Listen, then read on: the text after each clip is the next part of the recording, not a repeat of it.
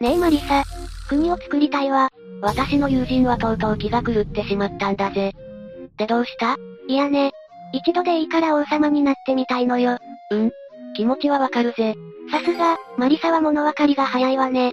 じゃあ早速隣の国を潰しに行きましょうか。行きましょうか。じゃないぜ。この巫女の皮をかぶった蛮族めが、いいじゃない。来る日も来る日も妖怪退治やら異変解決と激務ばかり。白霊の巫女なんてやめて、何にも縛られず生きていきたいのよ。お、おう。お前は何にも縛られない最強の存在なんだがな。ま、まあ、そんな理由ならせめて未開の地を開拓してそこを国にするってことを考えようぜ。未開の地の開拓そうだぜ。簡単に言えば、誰も踏み入れない秘境を探検して、自分のものにしてしまえばいいんだぜ。とんでもない理論ね。お前よりはマシだぜ。でも、それは面白そうだわ。じゃあ早速行きましょうか。気が早すぎるぜレイム。秘境の探検はロマンに満ち溢れた、まさに冒険なんだがやっぱり危険が伴うんだぜ。過去にもたくさんの探検家が夢を求めて秘境に足を踏み入れた結果、謎の失踪を遂げているんだ。失踪いなくなったのそうなんだぜ。ってことで今から探検を始める霊夢に向けて今日は、謎の失踪を遂げた探検家を紹介していくぜ。それよりも、探検で食べたら美味しい虫百選を紹介してほしいわ。それはディスカバリーチャンネルを見て学んでほしいんだぜ。それじゃあ、ゆっくりしていってね。 1、ジョン・フランクリン。最初は1845年以降失踪し、150年近くもの間、捜索や情報収集が続いた、ジョン・フランクリンだぜ。この人はイギリスの海軍士官で、いろいろな戦争に参加していた中、そこで身につけた経験から探検家を志すようになっていったんだ。へえ。軍隊仕込みの探検家ってことね。そういうわけだぜ。この人、北西航路を横断する探検の旅で失踪してしまったんだぜ。北西航路ああ、ヨーロッパとアジアを結ぶ航路のことで、カナダ北極諸島でまだ公開されていない航路を横断することが目的だったんだ。なるほど、まさに未開の地に向かったわけね。まさに探検だわ。そうだぜ。この北西航路の探検は、まさに14世紀のコロンブスの航海が始まりで、主にイングランドから一連の探検隊が19世紀まで出ていてな。このジョン・フランクリンもその一人だったんだ。なるほど。でもなんで、この北西航路を探検する必要があったのかしらああ、そりゃヨーロッパとアジアの最短距離を結ぶ航路を築いて、貿易しやすくするためだぜ。カナダ北極諸島の海域を抜ける北西航路が、理屈上は最短だと考えられたんだぜ。理屈上実際はそこまで近くなかったのいや、距離としては最短なんだぜ。ただ、この航路を開拓するために16世紀には、様々な探検家がこの北西航路を挑んだんだが、北極にはとんでもなく危険なものが海に浮いていてな。北極だから氷山。お、さすがだな。正解だぜ。この海の上を動く巨大物体が船を塞ぎ込んで潰してしまったり、座礁させたりしていたんだぜ。それに劣悪な環境もまた航海を妨げるものだったんだ。なるほど。じゃあ、このジョンさんも流氷とか氷山にやられたのかしらまあ、これから説明していくぜ。このジョン・フランクリンは1845年5月19日に北西航路を開拓するために、129名を乗せ、3年分の食料と1000冊を超える図書を積んで、2隻の船でイングランドを出発するんだ。この航海はフランクリン遠征と呼ばれているように、フランクリンはこの航海の代表者、つまりリーダーだったんだな。この時ですでに59歳なんだが、さっきも紹介したように、海軍士官上がりで探検の経験も豊富で、探検隊のリーダーとして非常に優秀な男だったんだ。超ベテランってやつね。そうなんだぜ。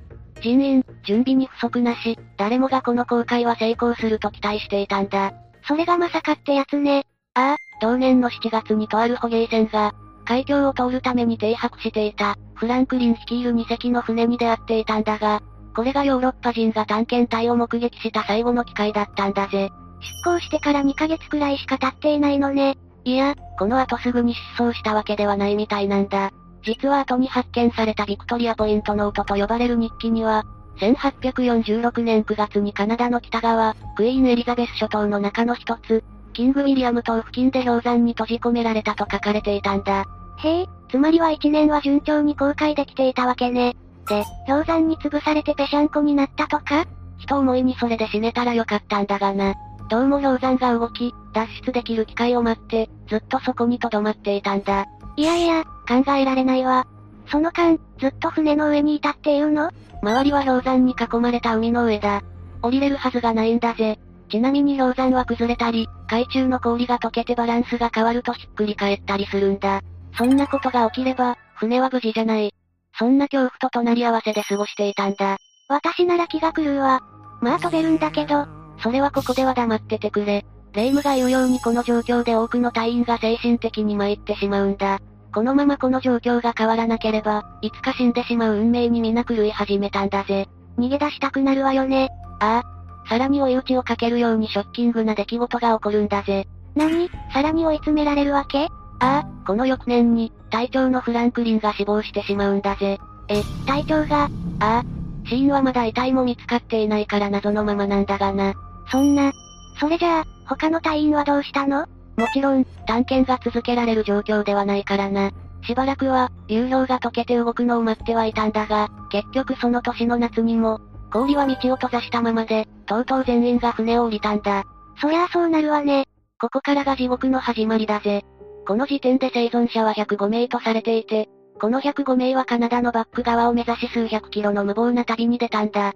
うんえ、確かに距離にすると結構な距離だけど、食料だってあるし無謀じゃないんじゃないそれが、船に積んでいた保存食や水のほとんどを持っていかなかったんだぜ。え、どういうことなのまるで探検隊は出発する前から神に見放されていたとしか言いようがないんだが、この2隻の船に積んでいた保存食、つまり缶詰は全てが不良品だったんだ。不良品この探検隊のために発注された缶詰は約8000個。その数を3ヶ月前に製造元は受注したんだぜ。しかし、当時その期間でこれだけの量を生産できる技術がなくて、急ぐあまり雑な作りになってしまったんだ。腐ったものを缶詰に入れたとかそれも実はあったとされているが、昔の缶には鉛が含まれていてな。鉛といえば天然由来のもので、私たちが普段口にするものにも入っているんだが、これを多量に摂取すると体に蓄積されて中毒を引き起こすんだ。つまり、この鉛が缶詰の中で溶け出し、食料を汚染してしまっていたんだぜ。つまりは毒入りだったってわけね。そういうことだ。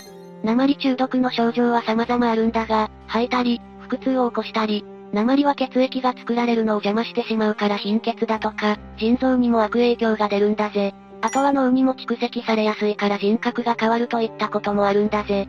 へえ、恐ろしい。鉛中毒は薬や治療で治るんだが、そこはあくまで船の上。繊維がいたとしても限界があるんだぜ。それで食料も捨てたわけね。でもさ、鉛中毒の原因は缶から溶出した鉛でしょ水は大丈夫なんじゃないのああ、それはこの鉛中毒の要因となった一節に、この船に積んでいた当時最新技術の海水を真水、つまり飲み水にする装置にも欠陥があったんじゃないかとも言われているぜ。完全に殺しにかかってるわね。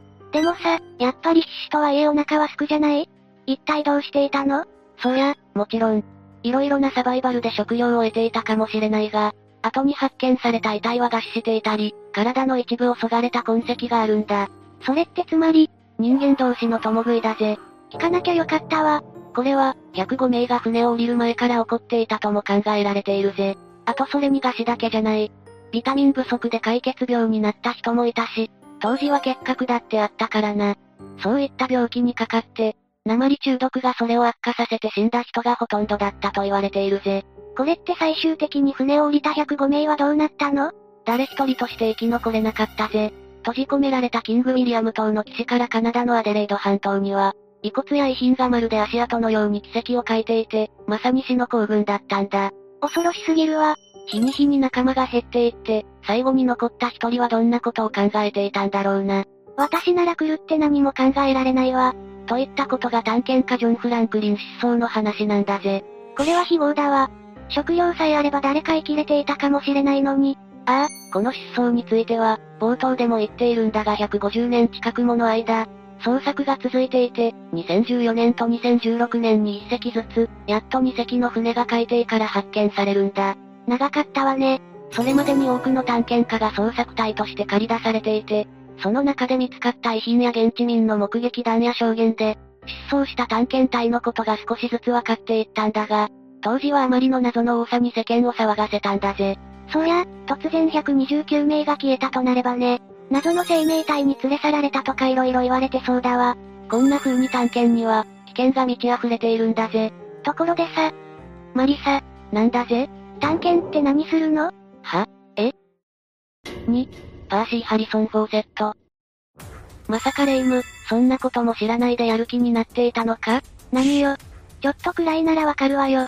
何かこう、古代遺跡の王様の墓とかに入っていって、危険な罠をかいくぐって、見事お宝をゲットするのよね。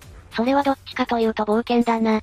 どう違うの冒険は、目的に対して危険と分かっていながら立ち向かうことなんだぜ。で、探検というのは、むしろ調べることがメインなんだぜ。うん。違いがよくわからない。探検の過程の中で、やむなく危険に出くわすこともある。つまり冒険してしまうこともあるんだが、危険とわかるなら、ここは危険な場所だとチェックをつけて、その情報だけを持ち帰る。これが探検なんだぜ。なんとなく。わかったわ。話が脱線してしまったんだが、レイムの口から古代遺跡ってワードが出たから次は、パーシー・ハリソン・フォーセットについて解説していくぜ。ハリソン・フォードああ、ちょっとかすってるぜ。えまあ、その話は後々。このハリソン・フォーセットはイギリス生まれのチリ、考古学者で20世紀前半、アマゾンの秘境に眠る Z 都市を見つけるために、探検に出て失踪したんだぜ。 ?Z 都市ああ、これはハリソン・フォーセットが故障した暗号みたいなものなんだが、要はアマゾンに眠る古代都市のことなんだ。へえ。その古代都市を見つけに行ったのね。そういうことだぜ。この人は、あのインディ・ジョーンズのモデルになった人と呼ばれていてな。探検に対して人並みならない熱意を持っていたんだ。あ、だからハリソン・フォードでかすったのか。ってまさか、ハリソン・フォードが主演を演じたのは名前が似てたからとかじゃないでしょうね。いや、さすがに偶然だと思うぜ。なんだ。ちょっと期待したのに、で、話を戻すが、この人はとあるポルトガル人が書いた、512という原稿を、ブラジルの国立図書館で見つけるんだ。そこには1753年に発見された古代都市のことが記されていて、そこにはアマゾンの森で白く輝く銀メッキの建物が存在していたという説明があったんだ。フォーセットはそれがあのエルドラードのように、歴史的価値のある古代都市がアマゾンにはまだ眠っていると想定したんだぜ。今、アマゾンでエルドラードって調べたら、生かした怪獣のフィギュアが出てきたから、とりあえずポチッといたわ。お、おう。で、その後独自で調査を進めて、フォーセットはブラジル東部の新宮川の流域に失われた都市があると仮説を立て、この都市を Z と呼んだんだ。それで、Z 都市ね。そういうことだぜ。ハリソンはこの Z 都市を探すために探検に出ることを決意し、イギリス政府に対して支援を要請したんだが、その頃第一次世界大戦が始まり、政府からの支援は得られず、おとなしく戦争に参加するんだぜ。仕方ないわね。戦争が始まると、必要最低限になるしね。そうだな。で、ようやく戦争が終わり、満を持して探検に挑もうとして再度資金集めに奔走するんだが、こういった探検は、著名な考古学者が台頭して調査を行うようになってきていて、なかなか資金が得られなかったんだ。やむなく、フォーセットは地道な探検に出るんだ。そんな中アレクサンダー・ハミルトン・ライスという人物も、このアマゾンに眠る古代都市の発見を目指していて、フォーセットのライバルとなるんだぜ。へえ、ライバルがいるなんて燃えるわね。で、まずは資金繰りをめぐってハミルトン・ライスとバチバチにやり合うわけね。いや、ハミルトン・ライスは医者で大富豪でな、資金は最初から腐るほどあったんだぜ。出たわ、憎き金持ち。ハミルトン・ライスは、先進的技術と大規模な舞台でジャングルに挑み、フォーセットとは、対照的なアプローチを行うんだ。なんだかフォーセットさんが少年誌の主人公に見えてきて、応援してきたくなったわ。そうだな。そうして、Z 都市を目指した探検が始まるんだが、やはりハミルトン・ライスの方が優勢でな。フォーセットはいろいろと遅れを取ってしまうんだ。頑張るのよ、フォーセット。しかも、フォーセットがやっとの思いで探検に出たのはいいが、道中で熱に悩まされ、荷物を運ぶ馬も病気になってしまったので、やむなく中断したんだ。そんな。お願い、熱が出ようが血を吐こうが張ってでも探検して、金持ちに負けないで。鬼かよ。だが、1925年、2度目の探検に出る時には、フォーセットにもやっとスポンサーがつくんだ。やったじゃない、これでハミルトン・ライスみたいな探検ができるわけね。そう思うだろしかし、フォーセットはそうはしなかったんだ。資金を得られてもなお、少数精鋭、可能な限り最小限の装備でジャングルに挑んだんだ。ええなんでよ、フォーセットの探検にはポリシーがあったんだぜ。ポリシーああ、フォーセットはジャングルの秘境にも先住民や自然の営みがあって、それを個人の好奇心や野望のために、壊したり迷惑をかけちゃいけないと考えていたんだ。現にハミルトン・ライスが先住民とトラブルになり、銃撃をしたことがあって、それを非難していたんだ。まさに探検家の鏡。目から鱗だわ。ああ、結局この最後の探検も、フォーセットの息子のジャックとその親友のローリー、側近のブラジル人が二人と、馬と犬とラバだけで挑んだんだ。うん最後の探検そうだぜ。1925年4月に出発したこの探検隊は新宮川を渡り、その後消息が消えてしまったんだ。そんな、捜索隊でも見つけられなかったのフォーセットは、もし失踪するようなことがあっても救助をよこさないよう、奥さんに告げていたんだぜ。これもさっきのポリシーから来ているのかしら自分を探すために迷惑はかけられないってことよねそういうことだろうな。しかし、結局は捜索隊が組まれフォーセットの行方をたどるんだぜ。よかったわ。しかし、結局フォーセットの行方はこの後もわからずに終わってしまったんだぜ。え、いやいや、もっとちゃんと探したの手がかりとかはなかったの手がかりと呼べるものはちゃんとあったぜ。地図やキャンプの後もあったんだが、これは全て偽物だったんだ。偽物ああ、この偽物を作ったのはフォーセット自身。ライバルのライスに情報を盗まれないようにデタラメな地図を残しておいたり、キャンプ後もわざと偽の拠点を作っていたんだ。現に後の捜索で本命の拠点が見つかっているんだ。なるほど。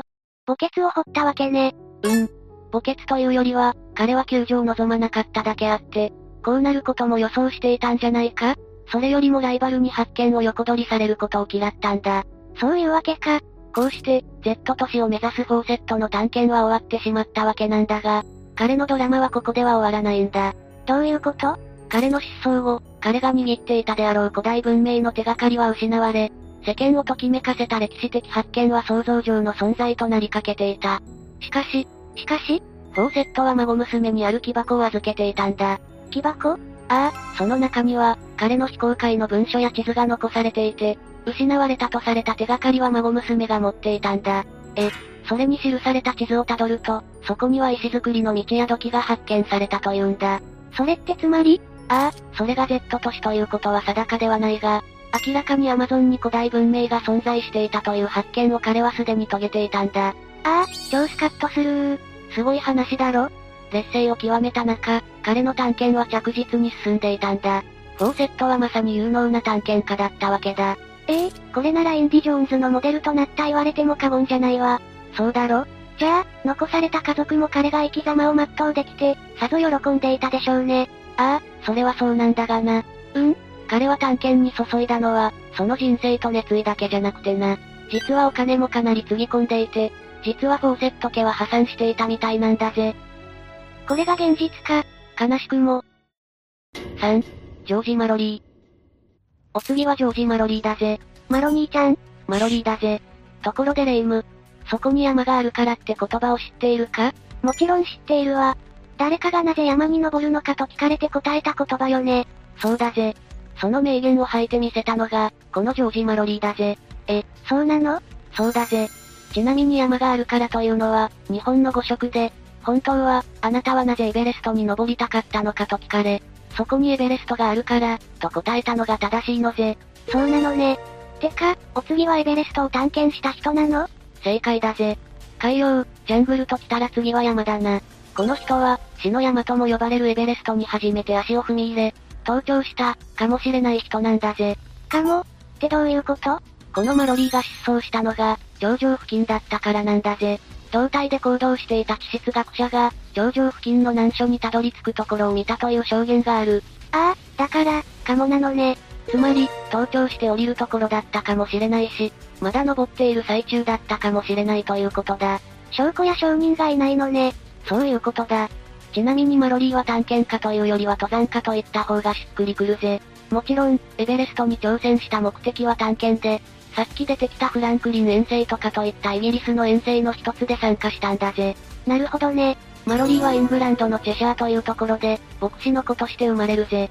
13歳の時に当時通っていた学校の人ともに登山をすることがきっかけだぜ。エベレストに挑戦するなんて、優秀なクライマーじゃないと無理だものね。若い頃から叩き込まれていたのね。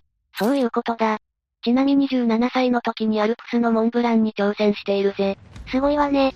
その時は結局登頂できたのいや、マロリーが登頂寸前に高山病にかかって断念したんだ。あら残念だったわね。でも、その若さで登頂寸前まで行くなんてすごいわ。確かにそうだな。ちなみにマロリーは登山で培った体力があったからか、ケンブリッジ大学のボート奏者として名前が知られていたんだぜ。へえ。そんなにすごいのね。ケンブリッジ大学ではボートが盛んで、学内にたくさん部やサークルがあるんだが、中にはオックスフォード大学との対抗戦用のガチのボート部があってな。そこに入っていたみたいだぜ。へえ。よく知ってるわね。私がカレッジに通っていた時では有名な話だったぜ。どこの大学通ってたのよ。てか学校行ってたのね。で、マロリーは学位を取得して教師を目指すんだぜ。体力もあって頭もいいなんて、憧れちゃうわ。その概念のない世界で、宙に浮くお前が憧れるのかよ。で、晴れて教師になり生徒を持って教鞭を取るんだが、この間にも登山は欠かさずやっていてな。24歳頃の時に再びモンブランに挑戦し、26歳の頃にはピラーロックの登頂に成功しているんだぜ。油が乗ってきたわね。ああ、ちなみにピラーロックを登頂した時のマロリーが通ったコースは、マロリールートって言われているんだが、これはイギリスで最も難しいコースの一つとされているんだ。若くして伝説を作っちゃったわけね。そりゃ、遠征隊に選ばれるよな。同感だわ。で、この後、第一次世界大戦に参加するなど、いろいろあったんだが、いよいよエベレストに挑戦することになる。なんだかもう、この人なら登頂しそうだわ。実力は十分だったろうな。エベレストの遠征は3度にわたって行われたんだ。 3回も、エベレストの探検だぜ。未開の死の山が一度や二度で制覇されてたらイージーすぎるぜ。確かに言われてみればそうかもね。モードで言えばルナチックだものね。ああ。ちなみに一度目は様子見だぜ。東京へのルートを調査していったようなものだったんだ。なるほど。で、お次の二度目のエベレスト遠征だ。この時は、第一次遠征では登山に慣れない人員が多く、順調さに欠けた経験から、登山ができる隊員で挑戦したんだぜ。山の精鋭部隊ね。そうだぜ。で、実はこの第二次遠征、山頂まで残り5、600メートルのところで断念するんだぜ。え、2回目で登頂しかけたの断念ってあとちょっとなのに。ああ、その後ちょっとが大変なんだ。エベレストには8000メートルを超えるとデスゾーンと呼ばれる領域に入る。ここでは酸素濃度は私たちが住む地上の3分の1、マイナス50度以下の極寒。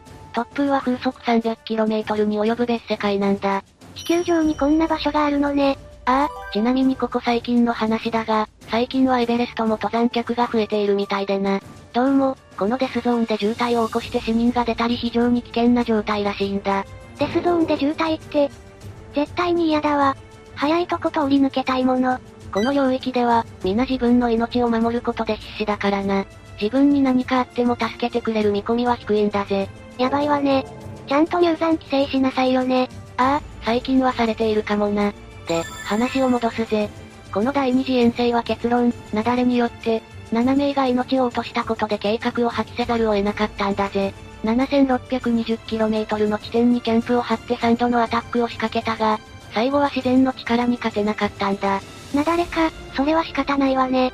あんなもの避けようがないわよね。ああ、そして1924年、最後の第三次遠征。この時も山頂へ何度かアタックをしているんだが、最後にアービンという、22歳の青年と2人でアタックしている。そこにサポートとして、オデールという地質学者が2人の後方でサポートしていたんだが、このオデールが一瞬景色が晴れ、山頂が見えた時に2人がセカンドステップにたどり着くところを見たみたいなんだ。セカンドステップエベレストの頂上付近にある岩場の難所だな。エベレストの山頂へのルートはネパール側とチベット側があって、チベット側にはファーストからサードステップといった難所があるんだ。へえ、ネパール側の方が簡単とかなかったのネパール側にはヒラリーステップっていう、この記録上人類で初登頂したヒラリー氏が挑んだ難所があって、そこも超高難易度なんだ。最後の関門ってわけなんだ。で、マロリーはそのセカンドステップを攻略できたのいや、たどり着くところまでは見えたみたいなんだが、そこから雲に覆われて見えなくなり、そこから失踪したというわけだ。確認できたのは一瞬だったのね。ああ、その後、しばらく隊員が山に残って捜索が続いたそうなんだが、結局見つからずモンスーンが迫っていたから下山したんだぜ。その後捜索隊が何度か送られるんだが、結局見つからず失踪から76年の歳月が経ち、1999年に頂上付近でマロリーの遺体が発見されるぜ。状況から滑落して死に至ったと言われているんだ。アービンはアービンの遺体はまだ見つかっていないぜ。死体の目撃情報はあるが、状況証拠が定かにならないんだぜ。そういうことね。で、結局、頂上に到達できたか、できていないかは今も賛否両論があるんだが、登山家からすれば、できていないという声が多いぜ。なぜなのそれはセカンドステップをはしごなしで制覇するのは至難の技だからだぜ。ああ、その岩場の難所ね。そんな難しいの角度的にはほぼ垂直だぜ。ある時からはしごが取り付けられたらしいんだが、それをはしごなしで登ることは難しいと言われているぜ。なるほどね。でも私は伝説のクライマーの実力を信じて登頂したと信じたいわね。私もそうだな。しかし、その後人類初エベレスト登頂を果たした、エドモンド・ヒラリーが、下山してこそ真の登頂と言ったように、やっぱり生きて帰ってくるのが最大の証拠になるんだな。ヒラリーさん、なんだが皮肉に聞こえるわ。正論なんだけど、まあ、死人に口なしだし、ヒラリーの言葉も一理あるぜ。そうかもね。といったわけでここまでが、ジョージ・マロリーの話だ。海、ジャングル、山と北から、次は空かしらお、鋭いな。まさか、空で消えたなんてありえないわよ。UFO にでも連れ去られたんじゃないの霊夢なら UFO が来ても問題ないと思うぜ。4、アメリア・ヤハート。で、次はやっぱり空なのね。ああ、次はアメリア・ヤハートについて、話していくぜ。あら女の人ああ、次の探検家は女性なんだぜ。空ってことは凄腕のパイロットなのかしらそうだぜ。女性初の大西洋単独横断飛行を成功させた人物だぜ。賢くてチャーミングなキャラもあってか、当時はとても人気があって、同じく大西洋単独横断飛行を成功させたリンドバーグを由来にして、ミス・リンディという愛称がついていたんだ。リンディね。もう由来のリンドバーグから渡瀬巻が連想できるだけでチャーミングだわ。今すぐキスミー。今の若い子は多分知らないぜ。で、このミス・リンディことアメリア・ヤハートなんだが、1897年生まれのアメリカ人なんだぜ。一見おしとやかなイメージなんだが、本当はすごく頑固で行動力のある女性だったんだ。同性に憧れられるタイプね。わかるぜ。この人は女性として活躍することじゃなく、性別の垣根を越えて一人の人間として活躍したというイメージだな。さっきのマロリーさんに続いて、憧れちゃうわ。お前は神羅万象の垣根を越えているけどな。まあいいや、それでリンディが飛行機に乗るのは24歳の時なんだぜ。同じく女性パイロットのネタスヌークという人から操縦を教わるんだ。すでに女性パイロットがいたのね。ああ、パイロットとしては初ではないみたいだな。それで家庭の事情で自ら所有していた飛行機を手放したりして、しばらく運転をしていない時期もあったようなんだが、1928年のある日彼女に一本の電話がかかったんだ。電話の主は、ジョージ・パットナム。政治評論家であり出版社に勤めていた、後にリンディの夫になる人物からだったんだ。それで電話の終わり際にパットナムは彼女にこう尋ねる。大西洋を飛びたいと思いますかってな。でリンディはこう言うのね。あん。大西洋どころか地玉一周くらい飛んだるわ、刺すぞ。って、いつの間に、そんな凶暴な設定になったんだよ。それに地玉っていうやつあられちゃんくらいだぞ。まあ、それは大西洋横断の依頼だったんだ。もちろん彼女はそんな命を懸けたチャレンジにも臆せず OK を出したんだぜ。アメリカ人が好きそうなメンタリティね。素晴らしい心構えなんだぜ。そうして、彼女は飛行チームにパイロットとして加わり、1932年、女性として前人未到の大西洋無着陸横断を達成するんだ。次は北前一周ね。一旦それから離れるんだぜ。それまでにも、リンディは航空レースで入賞したり、オートジャイロっていう航空機で最高到達高度記録も樹立してたりする。さらにはアメリカ大陸無着陸横断にも成功しているんだ。すごすぎるわね。私もやってみたいわ。お前飛べるだろ。で、次は霊夢お待ちかねの北間一周だ。え、本当にやるのああ、1937年に、赤道上世界一周を試みるんだ。とうとう来たわね。しかし、これが最後の飛行になるんだがな。え、これで失踪してしまうのそうなんだ。リンディはニューギニアのライを飛び立ち、4000km 離れた米国領のハウランド島を目指し飛び立ったんだが、到着することはなかったんだぜ。墜落してしまったのアメリカ政府からの公式な見解としてハウランド島付近で燃料切れになり墜落、その後海に深く沈んだとのことなんだ。え、燃料切れってあり得るの普通は十分に積んでいくはずじゃないのこれには、いくつかのミスで指摘されているぜ。同乗していたナビゲーターの地図に誤りがあって、10km ほどの誤差があった。またコンパスが4度ほどずれていた。また出発地の雷は熱帯地域で、燃料が膨張していることが気づかず、想定より少なく搭載していた。とかな他にたくさんミスが見つかっているぜ。信じられないわ。人の命がかかっているのに。まあ、あくまで仮説だぜ。他にも、他の地点に無事着陸したが、日本軍の捕虜になってしまい獄中で死んでしまったとか、撃墜されたとか色々な説があるんだ。出たわ。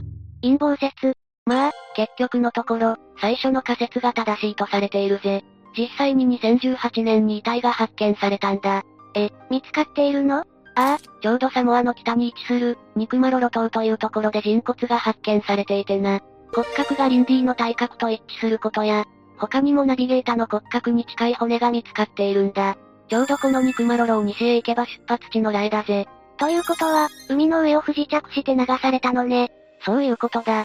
機体は見つかっていないが、海の底深くに沈んでしまったんだろうな。なるほどね。というわけで、この話はここまでだ。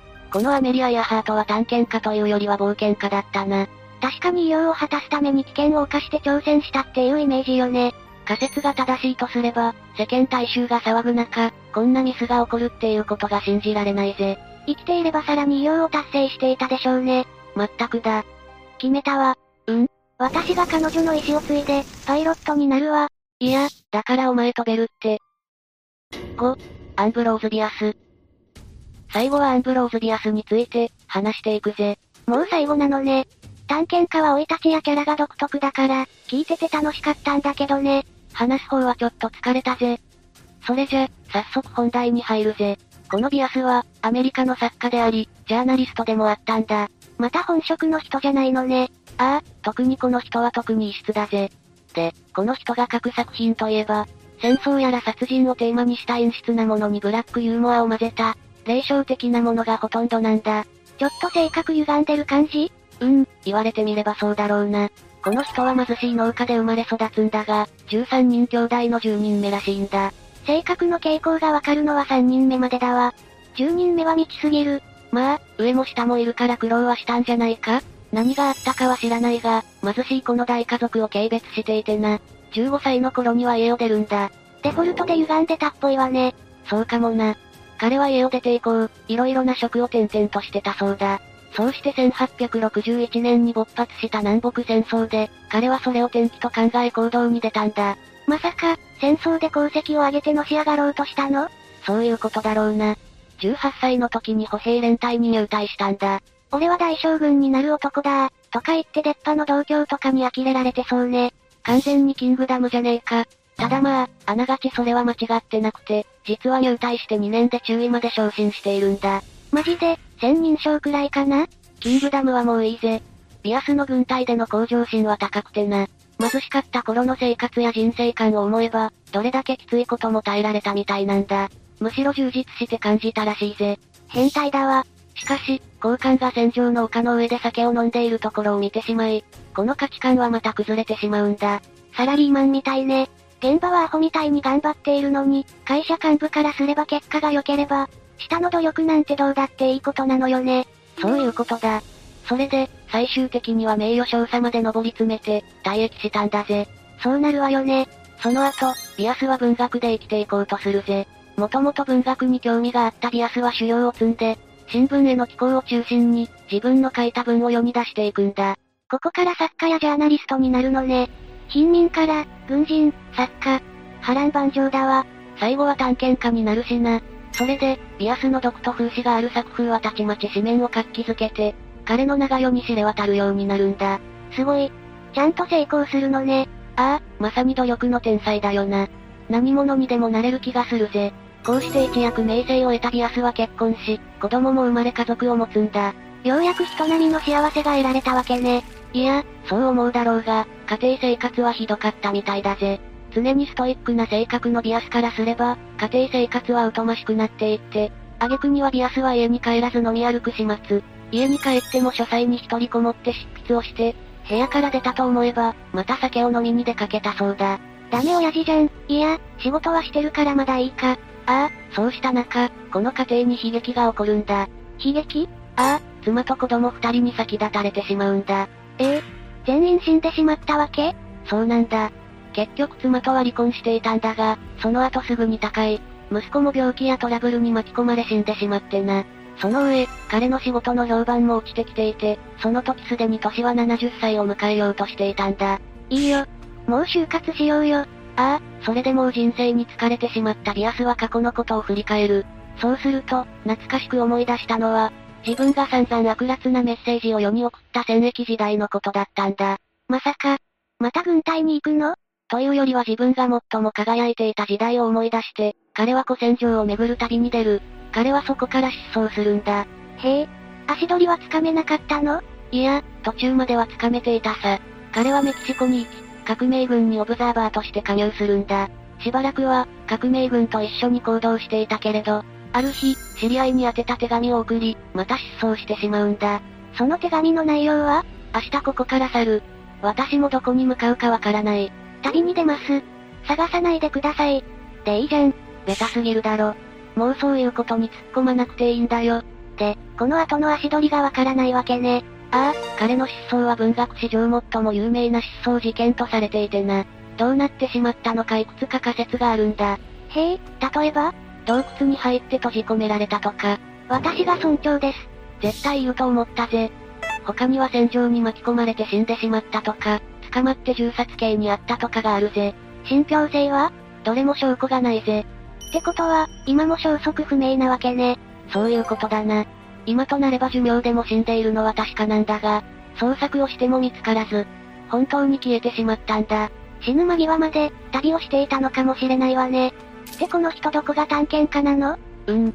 彼にとってはその人生が探検だったんじゃないかある意味最高の探検家だぜ。うまくまとめられた考えなめないわ。というわけで5人の探検家について話をしたぜ。